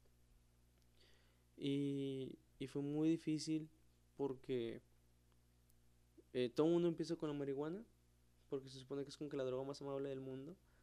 Y yo entré directo con los sintéticos y, y me fue mal. O sea, mal, mal al grado de que yo estaba flaco, ya muy, muy flaco, estaba muy demacrado. Y... Como Almighty. Ándale, no, no. Saludos Almighty, espero que nos estés viendo. No, yo creo que peor. Pero, ¿a qué voy con esto? Cuando yo, sé que es muy, muy diferente lo que le estoy contando de las drogas al tema musical, pero yo cuando inicié en las drogas inicié con poquito, con muy, muy poquito. Y, y uno, y tuve dos parteaguas para yo poder dejar las drogas. Y la primera fue que Nathan, mi hijo, tengo un niño de 7 años, gracias a Dios, me abraza un día y me dice, papá, ¿estás bien? Y yo, sí, no, no estoy bien porque es que estás muy flaco, te vas a morir. Y ahí mi corazón fue de que, ¿qué? O sea, o sea, ¿pero por qué? O sea, me golpeó horrible. Eh, empiezo a dejar las drogas, me mandan del trabajo aquí a Monterrey a trabajar. Un mes, un mes, ¿sí? Este, ahí fue donde nos volvimos a ver nosotros. eh, 12, 11 años después de que salimos de la secundaria, nos volvimos a encontrar y me volví a enamorar. Ah, pero ese es otro tema. Este, Después lo contamos también. regreso a Chihuahua, yo trabajé en Chihuahua. Y yo ya no me metí a nada, sí, gracias a Dios. Sino que regresé, fui con unos amigos a cenar. Regresó a la casa donde yo me estaba quedando. Y eso fue un viernes. Y despierto hasta el lunes. Despierto hasta el lunes con una laguna mental tremenda, pues casi de tres días. Y haciendo un recuento de lo que pasó ese ese fin de semana. Me secuestraron ese tiempo. Me drogaron y me secuestraron. A mí le llegaron mensajes míos que yo no recuerdo haberle mandado. Mi mamá dice que le mandé un audio diciéndole, sabes que tengo mucho miedo, ven por mí, que le pasaba las ubicaciones. Y yo no recuerdo nada de eso. Absolutamente nada de eso. Llega el lunes y le digo a mi compañero, ¿sabes qué, Edgar? Llévame a la central. Me voy a regresar a Monterrey hoy. No me interesa si no me llevo nada. No me interesa absolutamente nada. Mientras lleve ropa, me voy a regresar. Y me regreso para acá. Y los primeros meses acá fueron muy difíciles. No tanto por la abstinencia, sino por el hecho de los recuerdos. El hecho de los recuerdos de dormir y soñar con cosas que pasaron ese fin de semana, de recordar todo lo que pasó. Y lo que más me pesaba era recordar que todo inició Por poquito. O sea, porque todo inició cuando yo decidí tomarme mi primera cerveza. Porque "Eh, es una cheve, no pasa nada. Es un cigarro, no pasa nada. Es poquito cristal, no pasa nada. Y, y yo sé que muchos de ustedes están pensando, ¿eso qué tiene que ver con lo que estamos hablando? El pecado entra a tu vida de poquito. El pecado nunca va a entrar de lleno a tu vida si tú no se lo permites. Y aunque tú se lo permitas, nunca se va a dejar encima de ti con todo, siempre va a llegar con poquito, porque cuando tú decides alejarte de la iglesia, cuando tú decides abrir tu corazón al pecado, es porque desde antes alguien sembró en ti ese anhelo, el anhelo de salirte a experimentar. Y déjame decirte que si tú has tenido toda tu vida en la iglesia, como Jocabet, como Ami o como algunas personas que han estado ya en el podcast, no tienes ninguna necesidad ni te pierdes de nada si quieres salir a ver qué se siente andar afuera. No tienes que envidiarle nada a nadie que haya que tenga un testimonio. Porque gracias a Dios puedo contarles mi testimonio. Lo que les voy a contar a continuación es muy delicado y es la primera vez que lo cuento en público.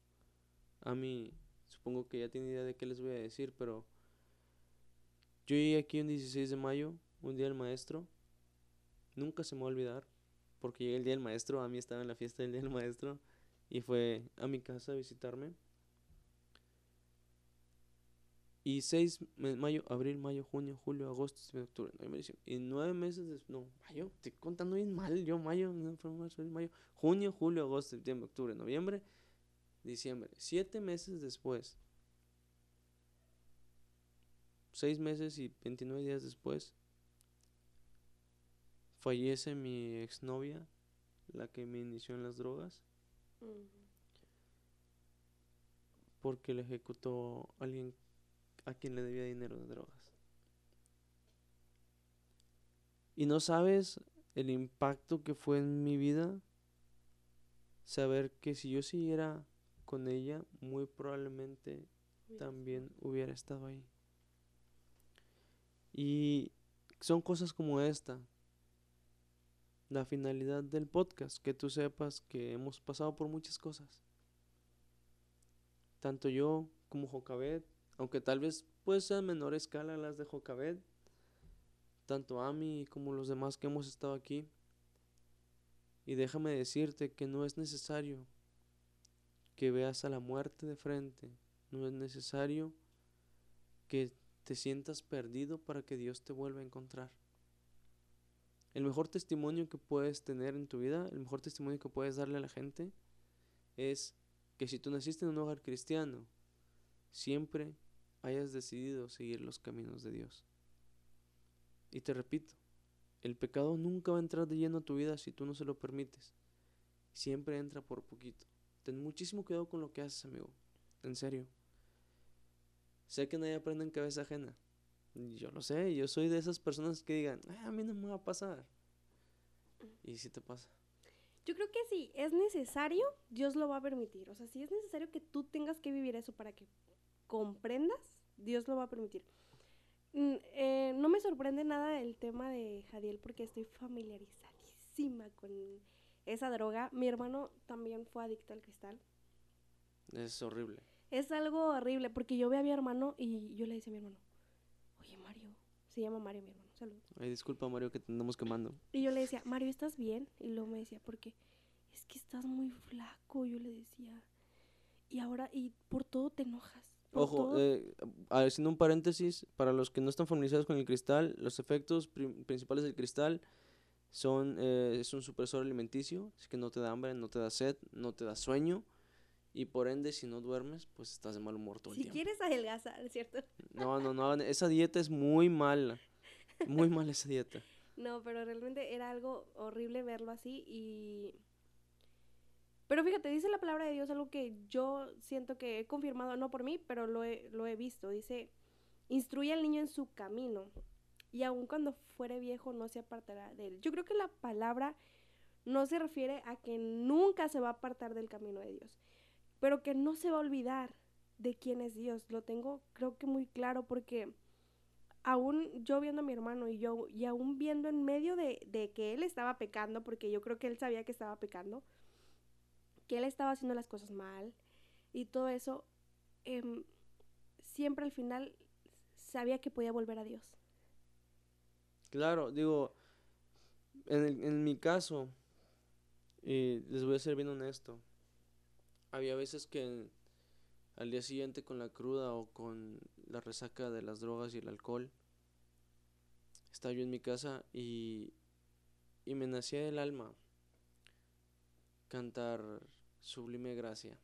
Y, está, y yo sabía que un día anterior me había embriagado, pero en mi, mi alma, clam- literal mi alma estaba clamando que, que Dios tuviera misericordia de mí y me recordaba que la gracia de Dios era tan grande que al más pecador, como, como lo dice Pablo, ¿no? O sea, Pablo dice, de los cuales yo soy el primero, eso lo- yo, lo, yo lo tomé como yo, para mí, y dije, yo, yo soy, yo soy un vil pecador horrible y no merezco tu amor. Y una persona me dijo un día, el hospital es para la gente enferma. Y si tú estás enfermo, ah, ve al hospital. Ah, ¿Por qué me decía esto? Porque yo le decía, ¿sabes que Yo no me siento digno de ir a una iglesia. Y ella me decía, la iglesia es para la gente que necesita a Dios. Y si tú Dios, que fui yo. No, fue a mí. Fue a mí, porque yo A también he mí- dicho bastantes veces eso. A mí, a mí me dijo, porque yo, yo cuando recién empecé a ir a la iglesia nuevamente le dije, ¿sabes qué? Yo no quiero ir. O sea, mira de lo que vengo, mira la clase de persona que vengo a ser. Sí. Y me dice, la iglesia es para la gente que necesita a Dios. Entonces, es muy difícil, si, si amigos, si tú estás pasando por al- cualquier tipo de adicción. Ojo, las adicciones no solamente son las drogas. Hay muchos tipos de adicciones, hay muchas cosas muy difíciles. Si no lo quieres hablar con tus papás, es entendible totalmente. Pero acércate a tu pastor. Acércate a tus amigos que sabes que te van a hablar conforme a la Biblia. Como siempre les hemos aconsejado aquí, no te acerques a tus amigos que te van a decir lo que quieres escuchar. No te acerques a tus amigos que te van a decir, eso campeón, qué bueno que traes dos morras. Eso campeón, qué bueno que te tomas dos caguamas. No, esos amigos no. Porque ellos no están viendo hacia lo eterno. Ellos ven en el momento. Ellos quieren vivir el momento. Pero tus papás, tu pastor, tus amigos que se encuentran en constante oración, ellos ven hacia la eternidad y ellos quieren que tanto tú como cualquier persona que esté pasando por esto esté con ellos en la eternidad, en el cielo. Porque acuérdate que solamente hay dos caminos, hermano. El cielo o el infierno. No hay más. O, o tú sabes de alguien que está en el limbo. No, pues no. No, pues, porque no No hay me han limbo. contado. No. O sea, nunca me he contactado con alguien, nadie me manda un WhatsApp de que el limbo está chido porque no existe limbo. Entonces, sabemos que es un tema delicado, el tema de las drogas es un tema delicado, el tema de de este tipo de testimonios pues son bastante Son fuertes. fuertes, fuertísimos. La verdad es, que sí son muy fuertes. Y yo creo, Jadiel, que, que es muy importante eso, que, que, que a pesar, fíjate que la gracia de Dios es, está vigente, eso es, eso es, esa es la ventaja. Claro, estamos en el tiempo de la gracia. Va a haber un momento en donde la gracia no esté vigente. Y eso va a ser algo muy lamentable, porque el momento, porque cuando la gracia no esté vigente, tú te vas a querer acercar y, híjole, ahí va a ser súper lamentable porque sabes que ya no, porque ya vino Cristo. Y lamento decirte que si tú sabes que ya vino, pues, pues, ¿por qué te quedaste? O sea, si tú un día te Sí. despiertas y dices, neta, nunca te ha pasado, Jocabet, porque a mí me ha pasado que, que me despierto un día y no hay nadie en la casa, y luego bajo y no están ni los perros, y le digo, Santo Señor, ya viniste y me quedé, Cristo. Y agarro mi teléfono y le marco a mis abuelos, y dije, obviamente mis abuelos no se van a quedar. Entonces dije, si me contestan es porque no ha venido. Y, bueno, ay, qué bueno que me contestan. Hola mamá, ¿cómo estás? No, o sea, nunca te ha pasado. ¿Nunca te- Justo me ha pasado eso. Una vez yo, bueno, ahorita está viviendo mi hermano conmigo, pero en la casa solamente vive mi papá, mi mamá y yo. Ok. Y entonces, pues mis papás eh, siempre que salen me avisan, o sea, me avisan que se van. Y ese día no sé si como que me vieron muy cansada, no sé, no me avisaron y se fueron. Y entonces yo, yo me despierto y estuvo muy raro porque mi mamá siempre, siempre que se despierta, tiende su cama y la deja súper acomodada y todo eso. Y ese día que yo me desperté estaba la cama extendida, o sea, sí estaba extendida. Y yo bajé y estaba así como que todo igual que ayer y no había nada, no comieron nada ni nada. Y yo dije, no manches, ya vino Cristo. y yo me quedé. No, y yo dije, pero señor, si yo estoy bien. y, y no, pues igual, marqué, mi mamá me contesta, digo, ¿qué onda, mamá? ¿Dónde estás? Y luego dije, esperando que me dijera, aquí en el cielo, ¿qué onda? Sí. No, y ya me dijo de que, no, hombre, vinimos al mercado, que no sé qué, y yo, ajá, bueno. Hasta bien". respiraste, no sé qué. Sí, así como de que, Ay, no. gracias Dios. No, y, y eso- esos sustos están bien tremendos porque, digo, uno trata de vivir conforme al corazón de Dios. Como bien dices, pues nos equivocamos y, y de repente nos tropezamos. Exacto, sí. Pero eso siempre, no, hombre, a mí cuando me pasa digo, ay, señor, cuando más ganas le estoy echando, no me digas que me quedé, por favor. O Sí. sea, no, no, está tremendo. Suele pasar. Y bueno, Jocabet, pues estamos llegando al final del podcast. Este, la verdad es que agradezco muchísimo que hayas tomado la invitación. Espero que, que les haya gustado el capítulo. Creo que ha sido bastante edificante. Y la verdad es que Jocabet es bastante divertida cuando cuenta chistes. Pero bueno, antes de continuar, bueno, ya para terminar, mejor dicho, este, tenemos dos secciones. De esto no te platiqué nada porque nunca les cuento a los invitados, porque es como que esas dos secciones. Sorpresa. En el primer, en la primera sección, este, tienes que sacar una manzana de un pastel que tenemos ahí atrás, producción, pues, No, no es cierto, no te creas. Ah, yo pensé que era esas bromas que. Ah, explotaba. No, eh, tenemos dos secciones. La primera es ¿a quién y por qué? Te la voy a explicar, ¿no? Que no te asustes. En el hipotético caso de que llegando al cielo, Dios te diga, este, Jocabet, ¿cómo estás? Eh, eh, Bien, señor, aquí casual, en el cielo. Ah, sí, sí, ya vi, ya vi. Este, sí llegaste, mira, qué bueno. Eh, Y luego, este, Dios te va a decir, oye, Jocabet, este, pues te portaste bastante bien, cinco estrellas de servicio, y este, tienes la oportunidad de conocer a una persona, a la que tú quieras. Puede ser un personaje bíblico, un personaje histórico, a quien tú, un personaje a lo mejor de tu familia que no alcanzaste a conocer, pero te va a decir Dios, al que tú quieras, pero tienes que decirnos por qué, o sea, a quién obviamente escogerías y por qué. Bueno, o sea, me voy a topar con, con Dios, ¿verdad? Sí, la chocas así porque hay COVID en el cielo. Y no puede ser con, Mm, No, solo con un- Jesús. No puede ser. Con el que tú quieras, con el que tú quieras. Pues te voy a dar dos opciones, ¿puedo? No, solo es una. No, sí, claro que sí, adelante. Bueno, mi primera opción sería Jesús. ¿Por qué? ¿Por qué Jesús? Porque Je- Jesús es, o sea, Jesús es mi ejemplo a seguir. Es mi modelo, estamos de acuerdo. O sea, Jesús sí, es el modelo. Entonces, yo le tengo bastantes preguntas a Jesús. O sea, aquí en la tierra yo estoy, a ver Jesús, pero, a ver, ¿qué onda? O sea, sí vamos a agarrar la onda. Yo sí a veces estoy y digo, ¿tú sabías que Judas te iba a traicionar? O sea, todavía le invitas a cenar. O sea, qué rollo. O sea, sí, yo claro, sí claro. saber cuál, e- o sea, ¿cuál era? O sea, yo, yo alcanzo, creo que alcanzo a comprender el amor de Dios. Creo que el amor de Dios no tiene, es, es incondicional, no tiene límites, iba más allá. Iba dentro de un propósito. Pero, pero yo creo que sería muy entretenido y ya así como con mi forma de ser, Ajá. o sea, yo así quiero llegar al cielo con mi, con mi forma de ser y, y platicar con Jesús y decirle, ¿qué onda Jesús? O sea, ¿por qué hiciste esto? ¿Y por qué, o sea, sabiendo que Pedro te iba a negar, o sea, por qué todavía la amabas? Y, o sea, ¿cómo? ¿Pero cómo le hacías para esto? ¿Cómo le hacías? Y que, o sea, también quiere decir como de qué chido sarcasmo te aventaste en este lado de la, de la historia. O sea, que yo quiero comentar con Jesús esas cosas que me encantaban de él. O sea, todo es de su historia. Y otra persona que, que quisiera conocer es Esteban. Esteban, ¿por qué Esteban? Por lo mismo. Porque es un ejemplo, es un ejemplo de amor. Creo que la, que la base del cristianismo es el amor. Eh, di- dice, dice dentro de la palabra de Dios, ama a tu prójimo como a ti mismo. Y nos está diciendo, uno tienes que amarte, y, y aquí está dentro del valor, eso también se puede compartir bastante con la gente porque el amor propio es algo súper fundamental. Cuando te amas a ti mismo, vas a poder amar a los otros. Fíjate, yo hacía. Yo hacía una analogía que es como un vaso, ¿no? Por decir. La, la- tú como persona eres como un vaso, ¿no? Eh, por decir, bueno, aquí.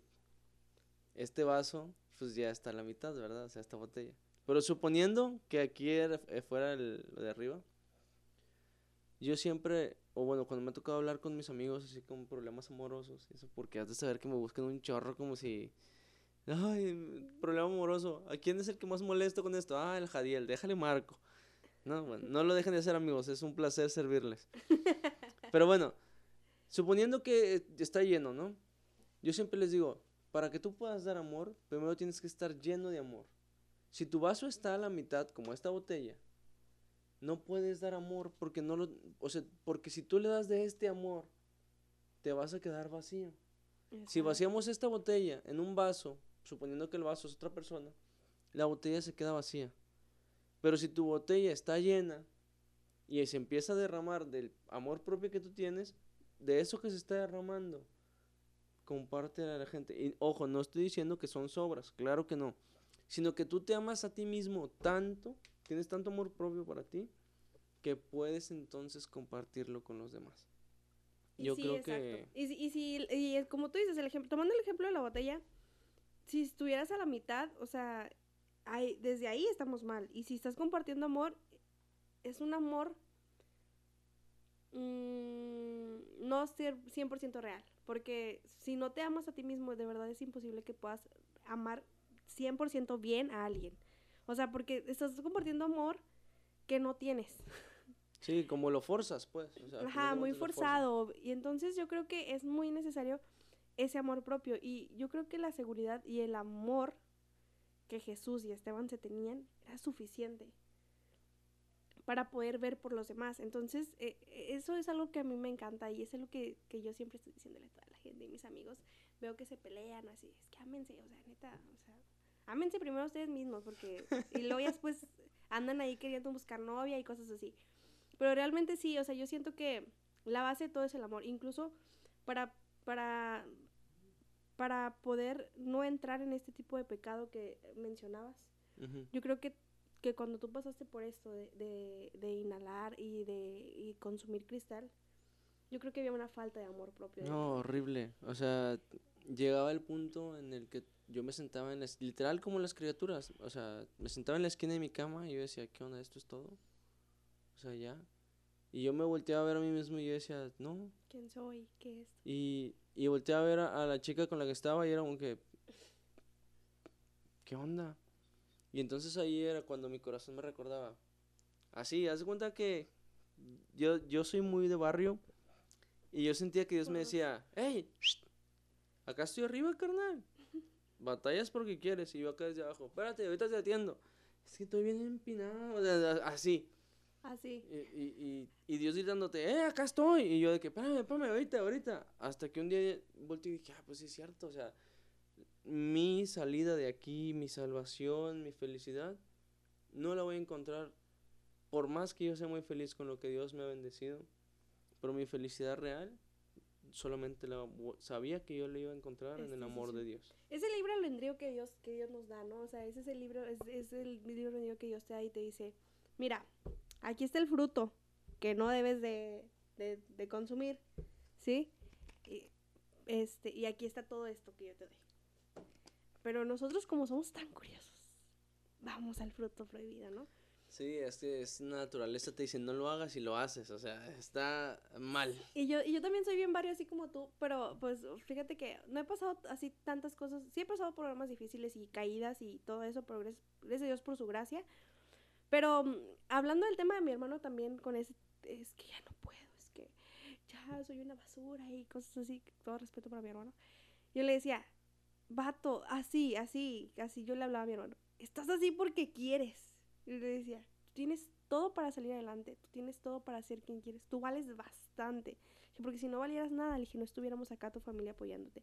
Si tú no valieras nada y fueras una basura, Jesús no hubiera morido por ti, Jesús no estuviera recordando que te ama. Si tú estás así, es porque tú quieres estar así. Sí, o sea, muchas veces pensamos que, que Dios nos olvida, cuando realmente no es así, o sea, la, la Biblia le dice, he puesto delante de ti el bien y el mal, elige el bien para que vivas, pero es como tú, tú dices, después decimos, ah, no, no, no, a ver, ¿por qué no quieres que agarre el mal? No, pues voy a ver qué hay allá, y ahí vas a embarrarte, o sea, bien mal, pero bueno, nos estamos teniendo un chorro, vamos a pasar a la segunda sección. Ah, ok, vaya, ya varios. Porque nos extendimos, no pasa nada. Digo, no pasa nada, aquí la productora creo que ya se durmió. Despiértate a mí. Ah, no, no es cierto, es broma. Este, bueno, nuestra segunda sección es eh, el invitado te recomienda. ¿Qué vamos a- con esto? Nos vas a recomendar dos, dos cosas, ya sea dos canciones, dos películas, dos libros, eh, dos sagas, dos textos de la Biblia, dos libros de la Biblia, dos capítulos, dos que tú digas, ¿sabes qué?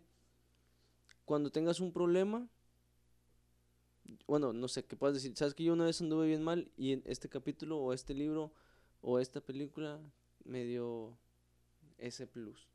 ¿Sí? Por- Mira, órale. es muy buena tu esa sección, me gusta. Este, no venía preparada.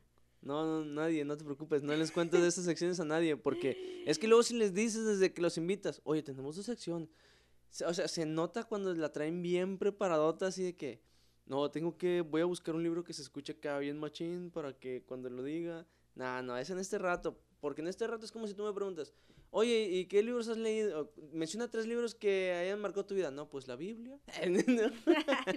como, como un presidente que tuvimos aquí en México. o sea, ¿ya te acordaste? No, No. Que le preguntaron a Peña Nieto de que, oiga, tres libros que han marcado tu vida. No, pues este, la Biblia, el diccionario.